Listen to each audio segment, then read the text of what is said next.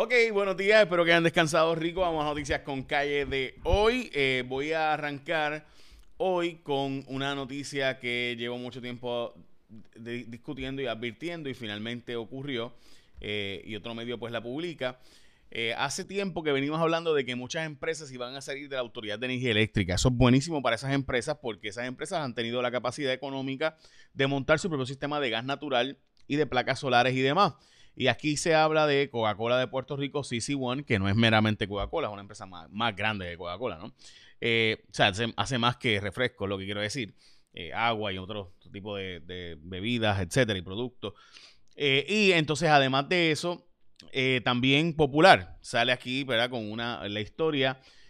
no son ellos los únicos, algunas farmacéuticas han hecho lo mismo y han estado cambiándose a seguir con energía eléctrica, pero además de eso, tener su propio sistema de energía propia, particularmente de gas natural, debido a que hay unas empresas aquí distribuyéndolo. Bueno, pues en fin, traigo esta historia para arrancar porque eso sin duda es bien positivo para esas empresas.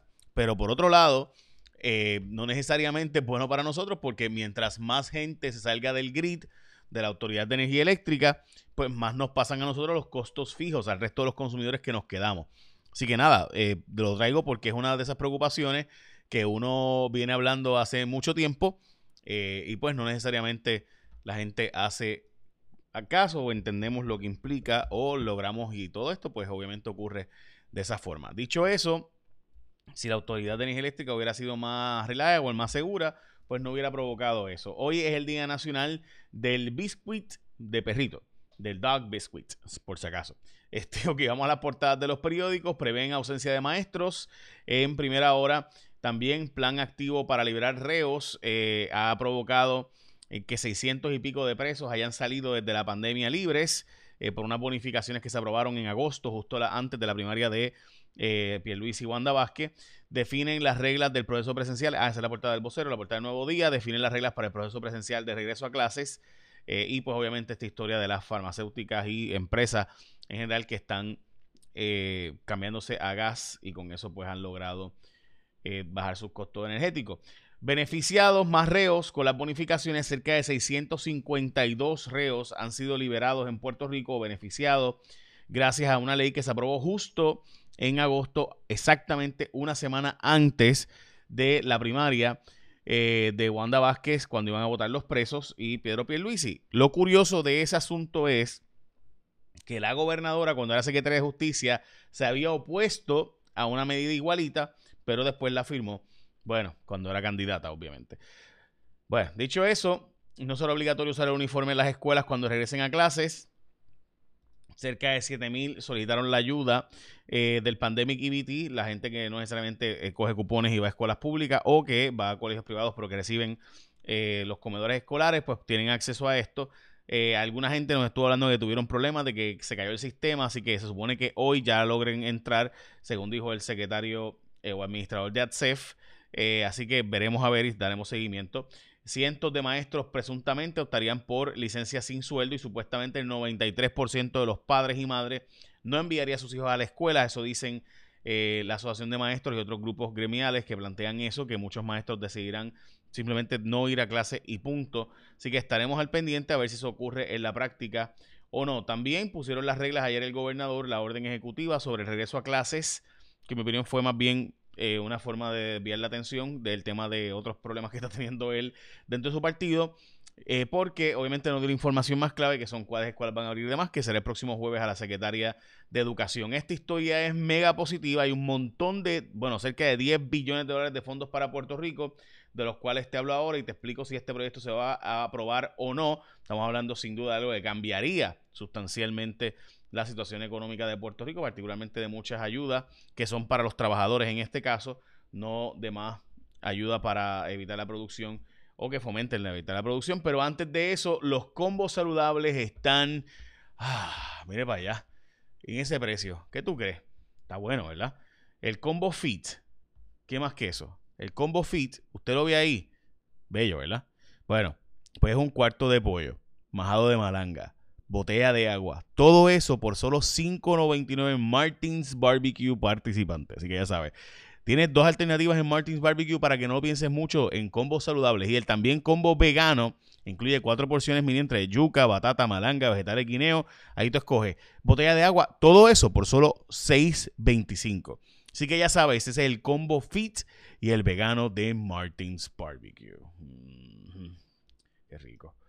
Bueno, vamos a la próxima noticia. Como les estaba hablando, aquí un montón de fondos federales. Estamos hablando de eh, probablemente dinero para Medicaid.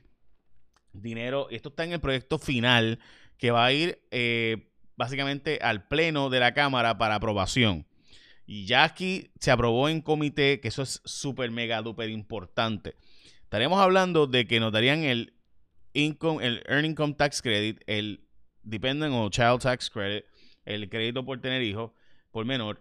Eh, y además de eso, eh, fondos para eh, Medicaid. Si todo eso se aprueba junto con el SSI, con el Seguro Suplementario, estamos hablando de más de 12 billones de dólares que llegarían a Puerto Rico. En este proyecto se estima que hay 10 billones de dólares para Puerto Rico, así que veremos a ver si finalmente se aprueba tal y como se presentó. Veremos. Falta obviamente el Senado y en el Senado estará la clave. En la Cámara es muy probable que se apruebe tal y como está, sobre todo por la ayuda de Nidia Velázquez, pero en el Senado veremos a ver. Bueno, la Cámara considerará el proyecto de retiro digno eh, para aprobación. Recuerde que este proyecto es el proyecto que vuelve a dar beneficios ¿verdad? y demás a, pensionados y sería un sistema de beneficios definido que ha sido siempre el asunto que ha traído problemas ¿verdad? en la discusión sobre el tema. Pero no se preocupe nadie porque si la Junta no entiende bien el proyecto, Lourdes Ramos dice que ya se lo, se lo explica. Así que Lourdes Ramos va a ir donde Natalia Yaresco y explicárselo. Dice ella en esta cita tan interesante y ¿verdad? que me parece muy, muy reveladora. Estoy disponible para enseñarles y para explicarles y para tener una reunión con ellos de la Junta de Control Fiscal donde se les puede explicar. O sea que ella puede explicar el proyecto a Natalia Yaresco y a la gente de la Junta. Este, eh, y a el nuevo miembro de la Junta, que fue el director de presupuesto de Michigan y de Utah, este, a, la, doctora en el tema, eh, al, al, ex juez de quiebras Artur González, a, el profesor de la ley, o sea, estamos hablando de que nosotros, el Lourdes Ramos les explica a los doctores, eh, jueces de la materia, ¿verdad? Expertos en la materia de lo que es retiro, Andrew Biggs, que es literalmente experto en el tema de retiro y planes de retiro a nivel mundial, eh, él es experto en eso, se dedica a eso, pero no se preocupen, Lourdes Ramos se lo va a explicar para que él lo pueda entender el proyecto de, retiro digno. Este, ok. El secretario de Hacienda anunció que va a contar un montón de gente para auditores y contadores para hacer los planes financieros auditados en Puerto Rico por los atrasos que hay, que simplemente son inaceptables. Hoy un alcalde se bajó el sueldo, gente, estamos hablando del alcalde de Santa Isabel, que se ha vuelto a reducir el salario porque el alcalde anterior gastó el 82, 85% del sueldo, o perdón, del presupuesto completo del municipio antes de llegar a las elecciones. Así que ya saben, este sujeto, Quique Questel, se había, bueno, básicamente había subido el sueldo a 7.500 y el actual, el actual alcalde se lo ha bajado luego de ganar las pasadas eh, elecciones.